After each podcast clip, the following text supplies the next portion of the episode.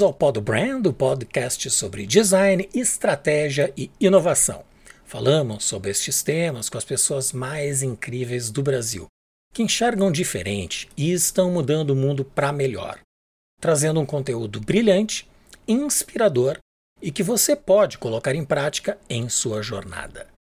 Sou Maurício Medeiros, designer e empreendedor, entusiasta do conhecimento e autor do livro Árvore da Marca, que traz um conjunto de ferramentas originais e simplifica a forma de aprender e realizar processos de branding pessoal e corporativo. O objetivo do Pod Brand é que você alcance sua melhor versão. Neste episódio, vamos falar sobre pesquisa de mercado e Consumers Insights. E a convidada de hoje é Silvia Quintanilha. Ela é formada em administração de empresas e publicidade pela FAP em São Paulo. É também pós-graduada em marketing pela ISPM, Escola Superior de Propaganda e Marketing, com especialização em pesquisa de mercado. Tem mais de 30 anos de experiência em inteligência de mercado e Consumer Insights. Vivenciada em empresas nacionais e multinacionais líderes de mercado como Cantar, Millward Brown e Ibope. Silvia já atuou junto aos mais diversos mercados, tanto em produto quanto em serviço.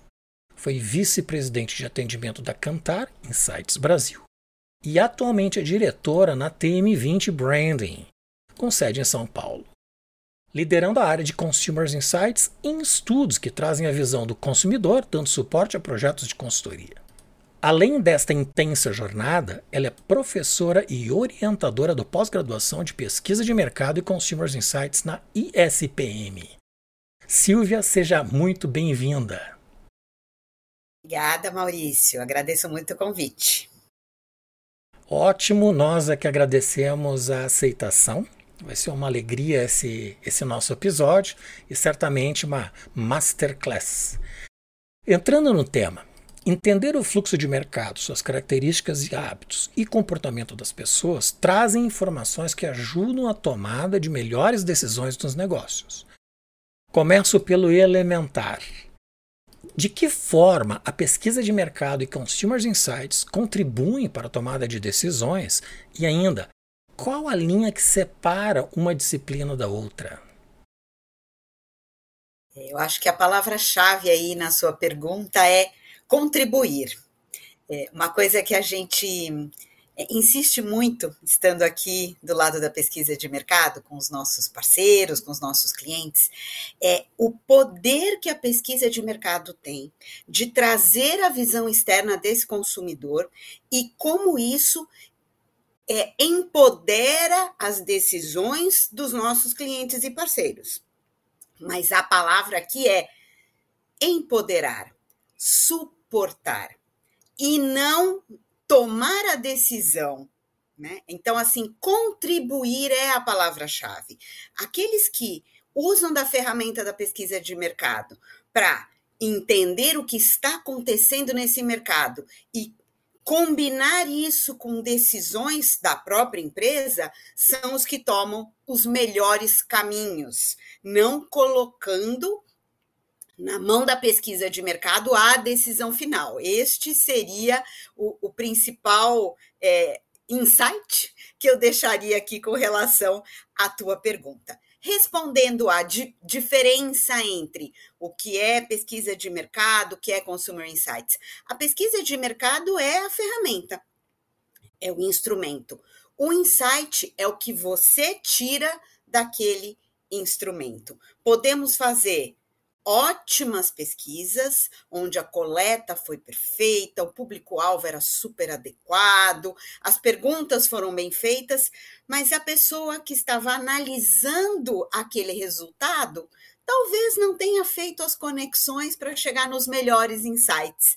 Então, sim, isso também é o santo graal. Se você tem um bom instrumento e tem a competência para tocá-lo de forma master, como você disse aqui, aí sim nós teremos um resultado insightful. Respondi a sua pergunta? Respondeu. Eu sempre tive a noção de que a pesquisa de mercado ela era de uma proporção mais geral, uh, onde buscasse uma determinada uh, tendência sobre um determinado tipo de consumo num específico território, uh, com demografia dentro de uma certa geografia, e que o Customer Insights era o, uma avaliação, uma pesquisa mais profunda, eu diria até que um pouco antropológica, de identificação dos hábitos das pessoas, mais no particular e não tanto no coletivo. Não, o insight ele é, ele permeia a própria pesquisa de mercado, né? Não são duas coisas separadas, né? A gente tem a pesquisa que faz, que é a ferramenta, e o insight é o que você tira daquela ferramenta. Então, é interessante porque lá na SPM, logo nas primeiras aulas a gente começa a pontuar isso, porque é uma é uma informação super relevante mesmo. Muito bem. As empresas elas podem coletar os insights dos consumidores de forma primária, pesquisa realizada especificamente para endereçar um determinado tema junto ao seu público, ou secundária, por exemplo, é, com scanning do perfil das atividades das pessoas nas mídias sociais. Então eu lhe pergunto: com o uso da inteligência artificial e dos algoritmos, a coleta e análise de dados dos perfis, comentários, likes, hashtags e muitas outras informações que as pessoas acabam deixando de forma digital nas plataformas, uh, tornarão obsoletas as pesquisas mais tradicionais? É, à, luz do que a gente acabou de conversar, né, sobre o insight, é, já mudou, né? A coleta por exemplo, que antigamente só realmente poderia ser feita contratando um instituto, contratando uma empresa de campo, de coleta, hoje pode ser feito através de plataformas até gratuitas. E pode, mesmo a primária, e pode também ser feita de forma secundária. Hoje tem muita informação já disponível no mercado. Mas eu não acho que a, a pesquisa, o olhar, né, desta pesquisa primária se tornar obsoleta. Por quê? Porque a informação já está lá, né? Há muitos anos, há décadas. Mas não são todas as pessoas que conseguem transformar esta informação no tal do insight, como a gente estava conversando. Então, não vejo é, as consultorias de pesquisa de mercado perdendo o seu papel do ponto de vista analítico. O que eu vejo são sim as consultorias já se adaptando a esse novo cenário, que já nem é mais tão novo, né? Porque já temos essa, esse, essa essa interação online com os nossos entrevistados há muitos anos, mas não vejo a consultoria tirando definitivamente o pé e dizendo não precisa mais da consultoria. Por quê? Porque a consultoria, ela pega este instrumento que saiu de uma coleta e leva as melhores informações e recomendações para que os clientes possam tomar as melhores decisões. Então, o que eu vejo é uma transformação que de fato já aconteceu. Isso já se adaptou dentro da TM20 mesmo, né? Eu sempre estive sentada do lado do Instituto de Pesquisa de Mercado e faz dois anos que a Tomia e eu abrimos a TM20 é, e nós já participamos dessa transformação.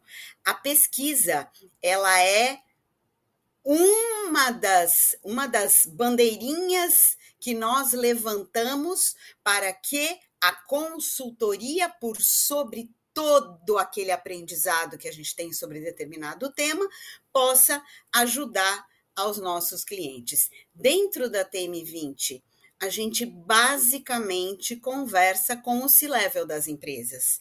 Né? E normalmente o C-level das empresas ele não está presente numa apresentação de pesquisa pura e simplesmente. Né? Ele sim está presente nesses workshops que nós realizamos para a quatro mãos e pensando quais são os caminhos, quais são as tendências, como você está falando, né? O que nós vamos fazer hoje para nos preparar para o futuro.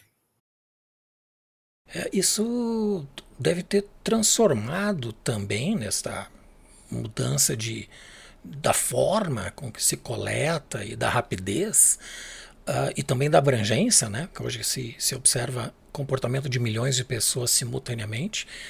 Hoje em dia é acredito que seja mais complexo uh, analisar e interpretar os dados em benefício da marca ou da empresa que se está fazendo o projeto de consultoria do que especificamente coletar os dados, não é? Infinitamente mais.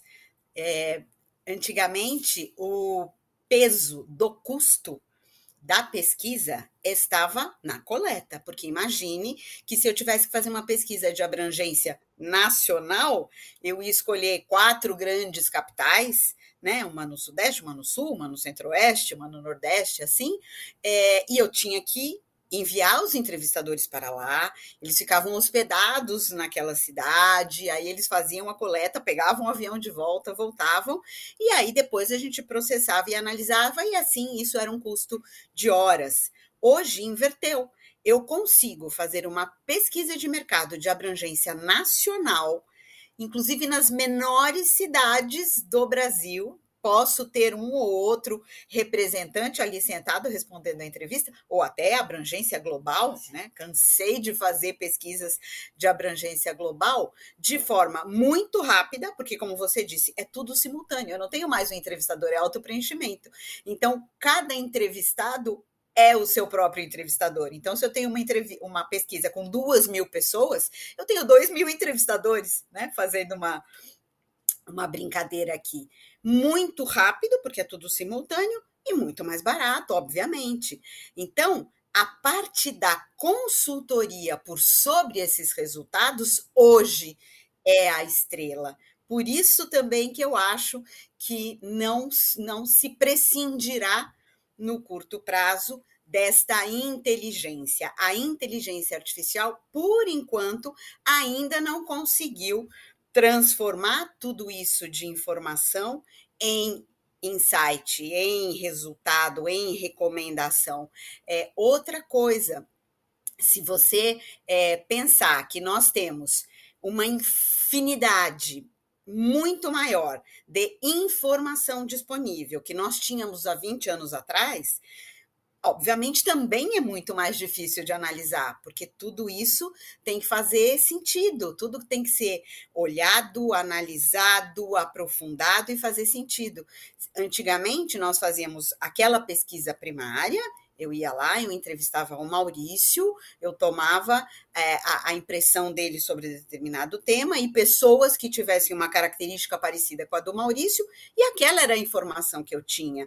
Muitas vezes, uma informação do próprio cliente, de uma pesquisa anterior que ele tinha feito, é, e era isso, né? Então, o, o escopo da minha análise era muito localizado, determinado. Hoje, informações do mundo, do universo. Então, sim, ficou muito mais complexo. É, isso me retoma um documentário que foi lançado em 2019, eu acredito, na Netflix, que se chama The Great Hack. Eu não sei, eu não lembro do título em português, mas esse documentário ele mostrou uma empresa de Londres, a Cambridge Analytica, que é uma empresa de consultoria de dados, e que teve acesso a dados de milhões de usuários do Facebook de forma legal, dados disponibilizados pelo Facebook, uh, para geração de perfis psicográficos dessas pessoas, para serem usados em campanhas eleitorais em diversos países. E o caso provocou um processo, resultou inclusive no fechamento dessa empresa. O que me parece que não foi legal foi que eles utilizaram os dados dos amigos das pessoas que foram disponibilizados os dados. E aí, uh, parece que de 87 milhões de, de usuários diretos que eles tiveram acesso aos dados, gerou um universo de mais de 200 milhões de pessoas, porque uma pessoa acaba tendo várias conectadas com ela. Então, eles fizeram esta rede de dados e que influenciou bastante na eleição de vários países, inclusive nos Estados Unidos, na eleição do Donald Trump. Aí eu lhe pergunto: Quais dados postados pelas pessoas nas mídias sociais são legalmente utilizados hoje? É, todo esse movimento gerou é, uma necessidade global né, que se chamou de DPR, que no Brasil é, foi traduzido para LGPD, Lei Geral de Proteção de Dados, é, que nós seguimos a ferro e a fogo. É, e só para abrir um parêntese, a pesquisa de mercado, antes mesmo da LGPD, já tinha processos muito rígidos de controle de dado, porque, sim, fato, não é publicável a informação pessoal das pessoas, nunca foi.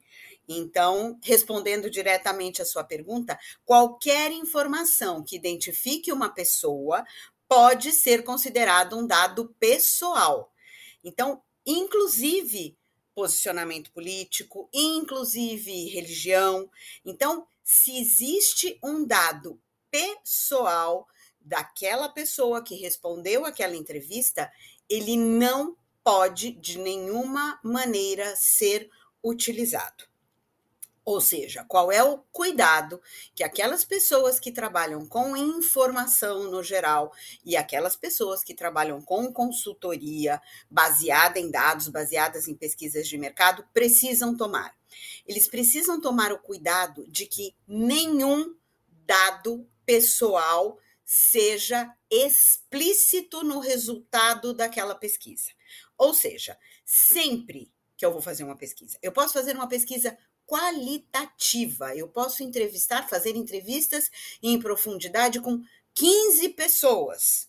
Eu estou uma hora, uma hora e meia conversando com aquela pessoa, ela abriu a vida dela para mim. Muitas vezes, em entrevistas em profundidade, nós escolhemos essa metodologia porque o tema ali vai ser um tema muito é, sensível. Então, muitas vezes, ela abre a vida dela para nós alguma dessas informações nós podemos colocar dentro do relatório de pesquisa de mercado? Não, de forma nenhuma. O que nós temos que fazer é pegar os resultados das 15 pessoas e analisar aquilo em conjunto. Então, ou a minha amostra, ou meu público entrevistado acha que paredes azuis são mais bonitas do que vermelhas.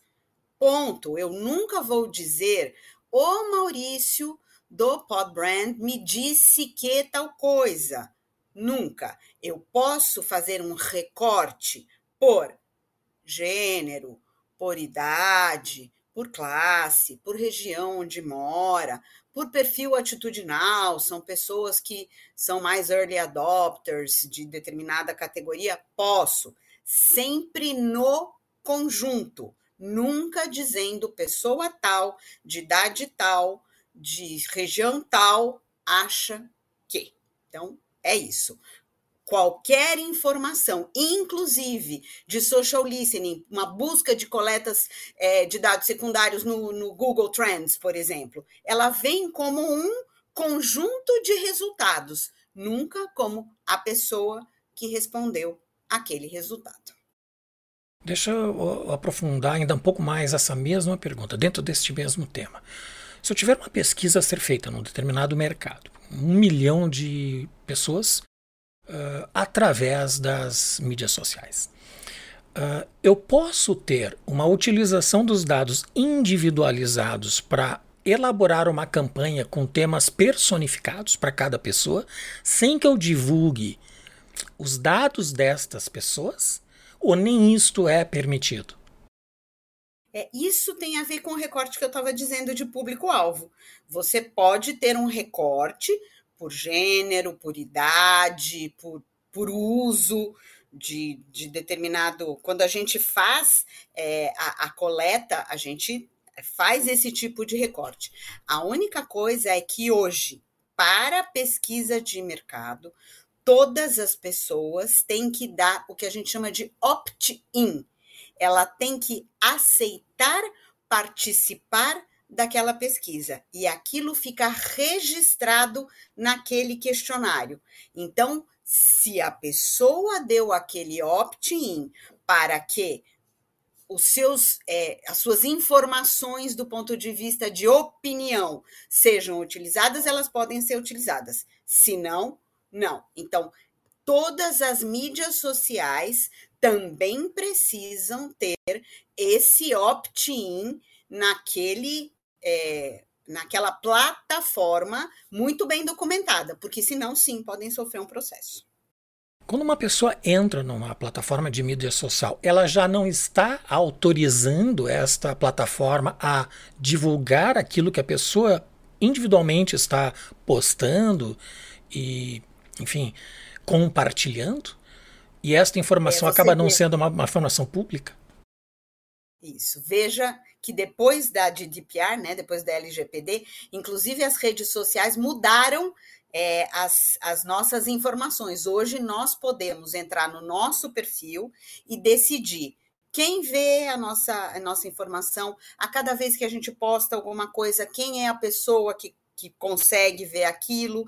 Então, a rede social, a, aquele, aquela empresa que está por trás daquela rede social, tem que levar em consideração a, o desejo individual de cada uma daquelas pessoas.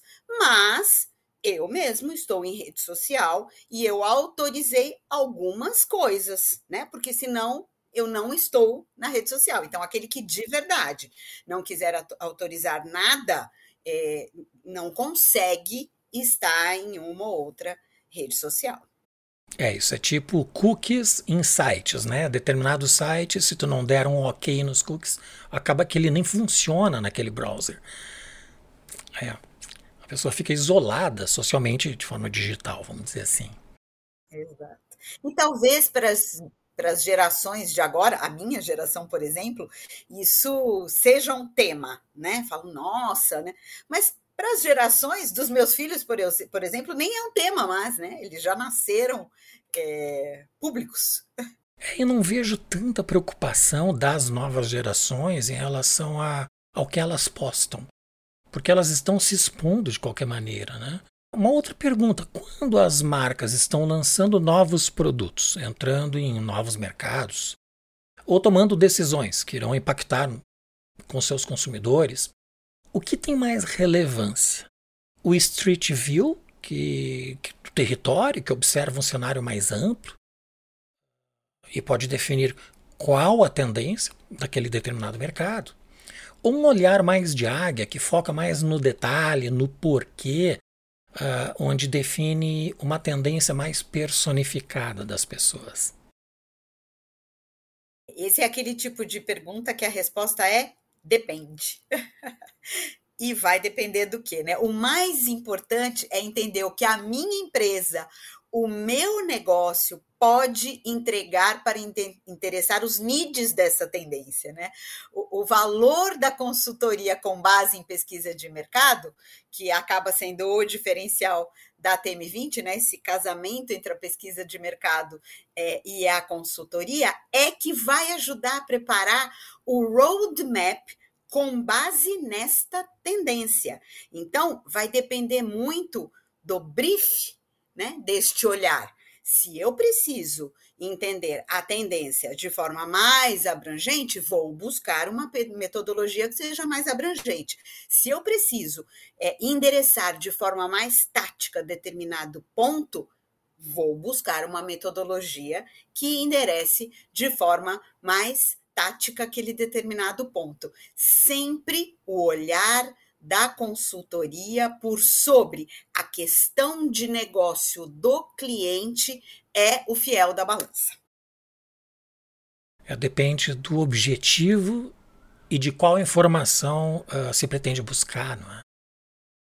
Exatamente. Por quê, né? O que eu vou fazer com aquela informação, né? Em pesquisa de mercado, essa também é uma das primeiras aulas lá na SPM, é uma aula sobre padrão de ação. O que eu vou fazer com essa informação? A partir do momento que você sabe o padrão de ação para aquela informação, todo o planejamento vai ser desenhado para endereçar aquele padrão de ação. Perfeito. Uh, qual recomendação uh, você pode dar aos pequenos e médios empreendedores que têm suas limitações de recursos para que eles possam implementar algum tipo de pesquisa de mercado e consumer insights. Senhores empreendedores, o que é mais importante para fazer uma pesquisa de mercado? Saber o que você precisa de informação neste momento. E o padrão de ação. Para que você precisa desta informação? Como eu estava comentando lá no começo da nossa entrevista, a coleta em si, hoje, ela está muito disponível. Qualquer empreendedor pode ter acesso a variadas plataformas gratuitas ou de baixíssimo custo. Então, inclusive, tem as gratuitas que, com um FII adicional, trazem uma ou outra funcionalidade um pouquinho mais avançada, mas de verdade, isso não vai ser um custo muito significativo para esse empreendedor. O que é o mais significativo é se ele não souber o que ele precisa extrair daquela informação e para quê, qual será o padrão de ação, o que ele vai fazer com aquela informação, ele não terá uma boa pesquisa de mercado. Ele terá uma ótima pesquisa de mercado, se ele souber qual é a sua questão de negócio, que gera uma questão central de pesquisa, que vai é, desembocar numa conclusão, muito útil para um determinado padrão de ação. Se esses passos estiverem cobertos, ele vai fazer ele mesmo desenhar um excelente questionário, ele mesmo vai programar na plataforma pessoalmente aquele excelente questionário. A coleta será gratuita, né? Porque as pessoas que estão naquelas plataformas respondem é, aos questionários, trazendo as suas informações, ele vai receber diretamente um, um gráfico já pronto e ele vai conseguir fazer uma excelente análise por sobre aqueles resultados.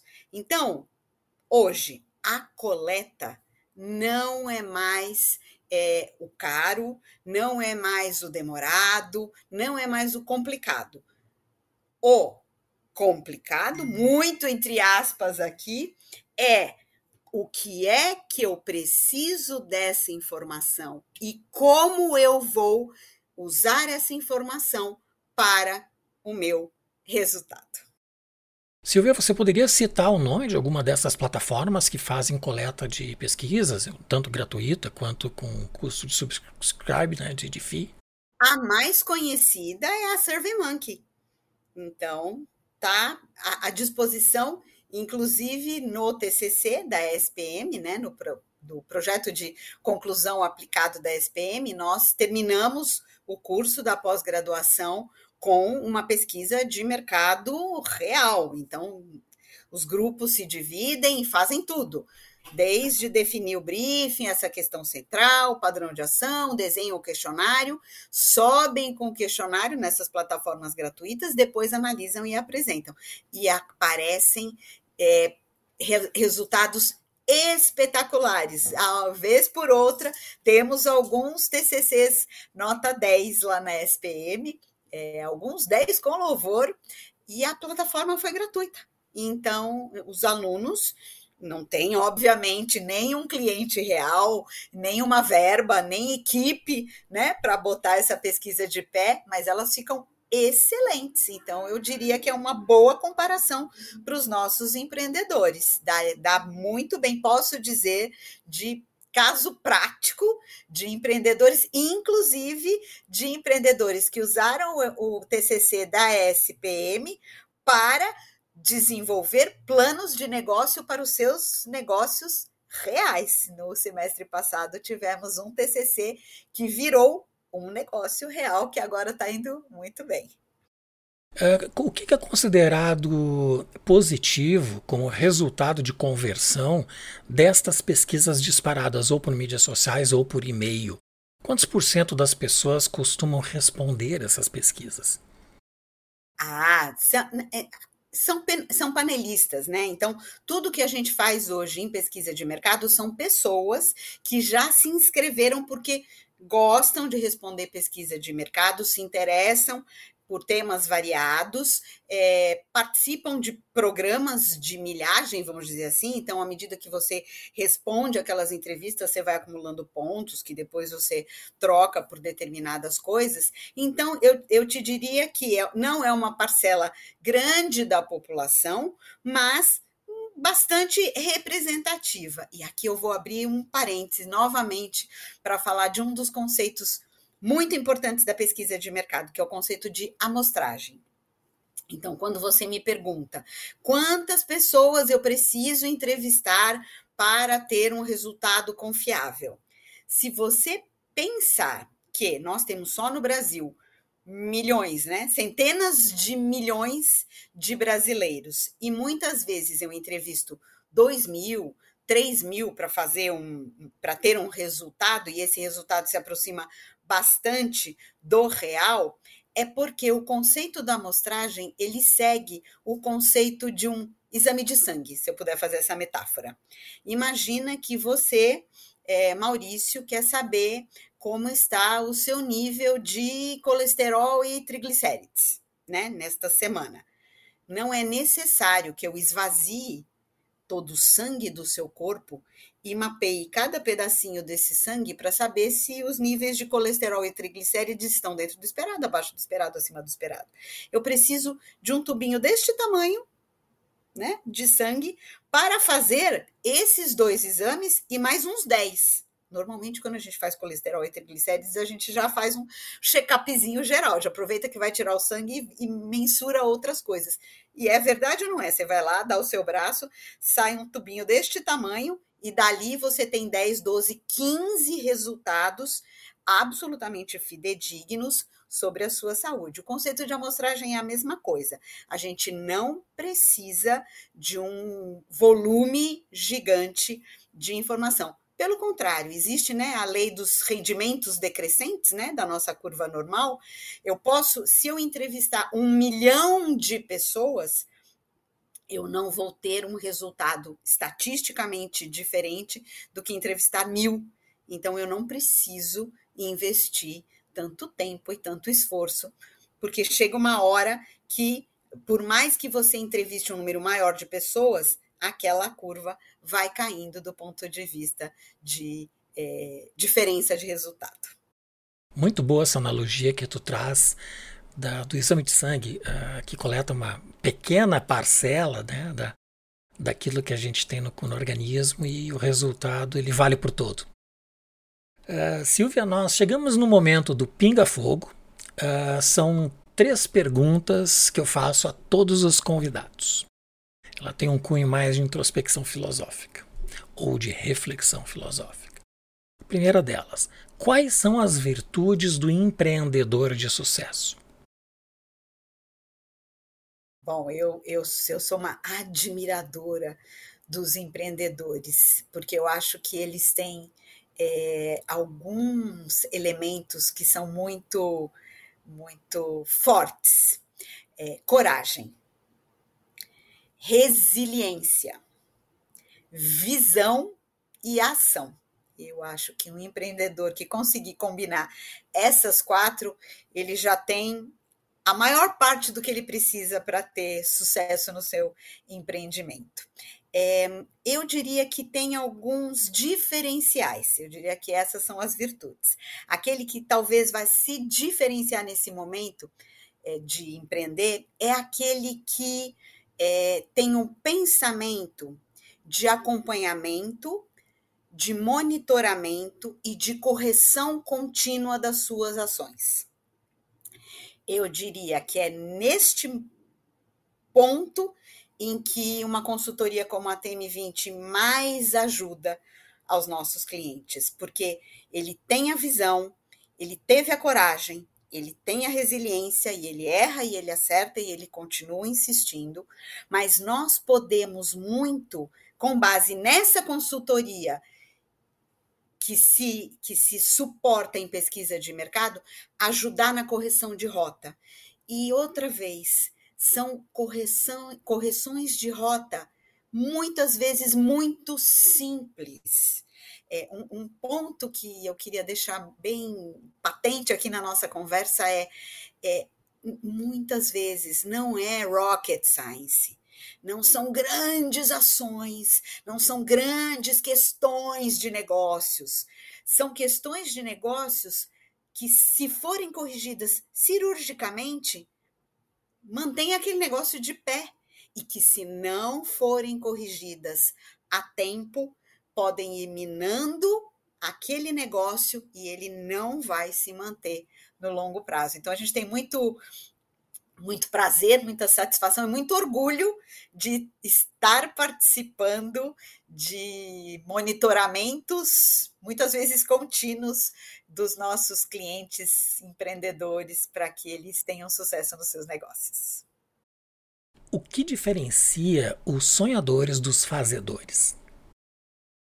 É, eu acho que, bom, primeiro eu acho que todo negócio vai precisar dos dois, minha opinião.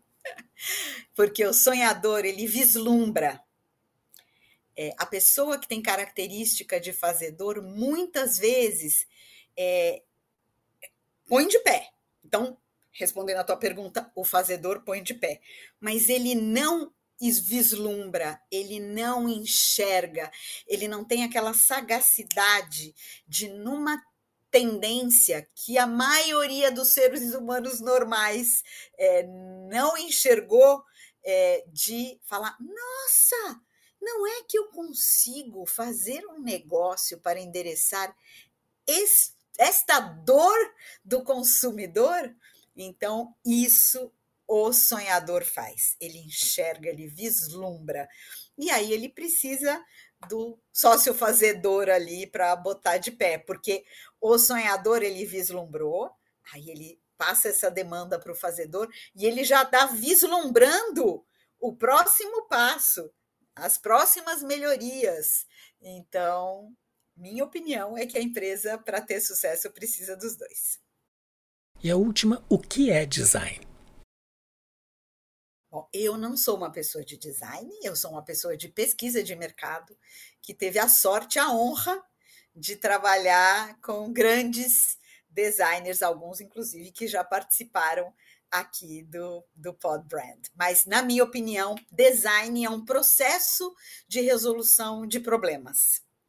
Então, eu acho que o designer é o cara que vislumbra é, ferramental para levar a solução de problemas. Então, também temos a sorte na TM20 de trabalhar em parceria com grandes designers para, com a nossa consultoria baseada naquela hard data, né?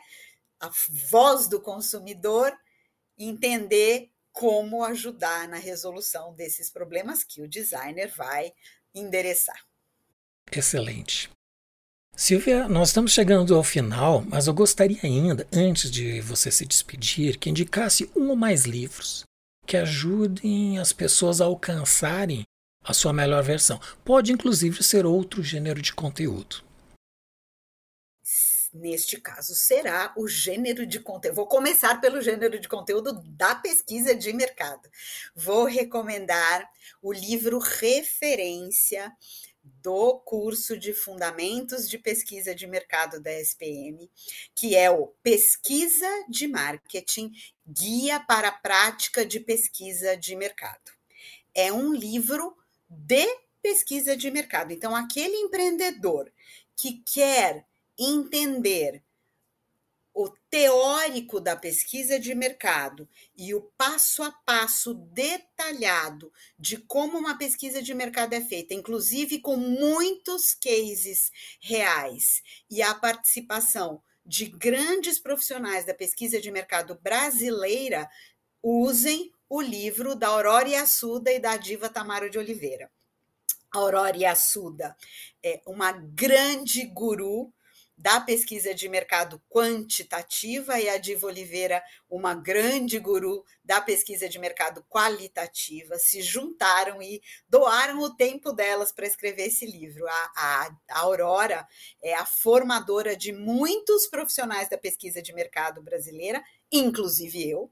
A minha formação vem é, de duas pessoas maravilhosas, Alan Grabowski e Aurora Assuda, tudo que eu sei de pesquisa de mercado, aprendi com eles. E a Aurora ainda se debruçou para é, desenvolver um livro muito útil, muito recente. Então, você empreendedor que quer entender de pesquisa de mercado, não sabe por onde começar, comece pelo livro da Aurora. Queria recomendar também é, o livro do Tomia, porque ele, muito humilde, não quis recomendar quando ele participou aqui do Pod Brand, mas eu queria recomendar o último, ele tem vários. Mas o valor do branding no novo normal, que é o último, materializa muito é, essa proposta de valor da TM20 que eu estava contando aqui para vocês, de como pesquisa de mercado e consultoria em conjunto conseguem trazer é, toda essa informação muito relevante. Então, é, o valor do branding no novo normal. E gostaria de recomendar também um livro que não é um livro de negócio. Então, é um livro de vida, mas que para as pessoas que o leem traz insights muito relevantes. Então a gente está falando aqui, né, de valor, né, o valor do branding no novo normal. O livro do Gianfranco, que também já foi recomendado aqui, o último livro dele que também se chama Valor. Eu gostaria de recomendar o livro da Ana Cláudia Quintana é, Arantes, que se, se chama A Morte é um Dia que Vale a Pena Viver. A Ana Cláudia, ela é uma médica geriatra que trabalha com cuidados paliativos é, tanto em hospitais públicos quanto em hospitais particulares aqui de São Paulo, é, há mais de 20 anos, e o olhar dela por sobre a morte, imagine uma, uma médica que trabalha com cuidados paliativos, os pacientes que chegam para ela realmente já são pacientes terminais. Mas o olhar dela por sobre a morte traz um insight de valor muito interessante por sobre a vida. O ser humano ele tem um, um olhar de que ele é imortal. E aí a gente vive a vida como se não houvesse amanhã. É, e esse livro da Ana Cláudia traz um olhar muito interessante. Um, um dos pontos, quando eu li é, esse livro há um tempo atrás, é, e quando é, eu pensei que livros eu poderia recomendar no Pod Brand, eu, eu voltei no livro e e eu voltei num trecho que tinha me ajudado muito, assim, pessoalmente. Ela faz uma metáfora por sobre a vida, né? Diz que as pessoas vivem como se elas estivessem no metrô. Quando você está no metrô, você nunca está lá. Você apenas sai de um lugar para chegar a outro. Naquele monte de gente não há ninguém presente. Quando estamos no metrô, pensamos: quanto tempo falta para chegar à minha estação? E o empreendedor, ele tem que estar permanentemente presente, porque se ele só estiver dentro do metrô, se ele só estiver a caminho, vislumbrando o futuro, como eu disse para você, que é o que os sonhadores fazem, ele não concretizará o negócio dele. Então, esse é o último que eu gostaria de recomendar. A Morte é um Dia que Vale a Pena Viver, da Ana Cláudia Quintana Arantes. Muito bom. Só reforçando que o link para que as pessoas possam acessar a plataforma de venda de livros, a Amazon, estará no site do podbrand.design. Uh, Silvia, eu te agradeço muito por esta participação do Podbrand. Certamente as pessoas vão alcançar a sua melhor versão, tanto pelas explanações que tu passaste sobre todo o processo de, de pesquisa e estratégia de marca, da relevância da pesquisa e dos insights para a estratégia de marca, e também dos livros que tu indicaste, só retornando que os do Tomia eu já coloquei no site do Podbrand também, até porque já li um livro dele e achei excepcional, e agora já está na fila o último livro que tu mencionaste. Muito obrigado por participar deste episódio do Podbrand. Eu que agradeço o convite. Te convido a comentar e avaliar este episódio, fazer sugestões, propor novos temas e também enviar suas perguntas. Visite o nosso site podbrand.design. Teremos sempre a programação atualizada, recomendação de livros como estes que a Silvia nos indicou e muito mais. É, você também pode enviar suas perguntas através dos comentários aí abaixo. ou então pelo e-mail hello@podbrand.design. É você influenciando o podcast. E se você chegou até aqui melhor do que entrou, compartilhe com as pessoas que curtem o conhecimento. Se inscreva em nosso canal e clique em gostei ou não gostei. Ajudará muito para que mais pessoas recebam este conteúdo e alcancem sua melhor versão. Agradeço muito a presença da Silvia Quintanilha e em especial a você que nos acompanha. Nos vemos no próximo episódio do Pod Brand, o podcast do design.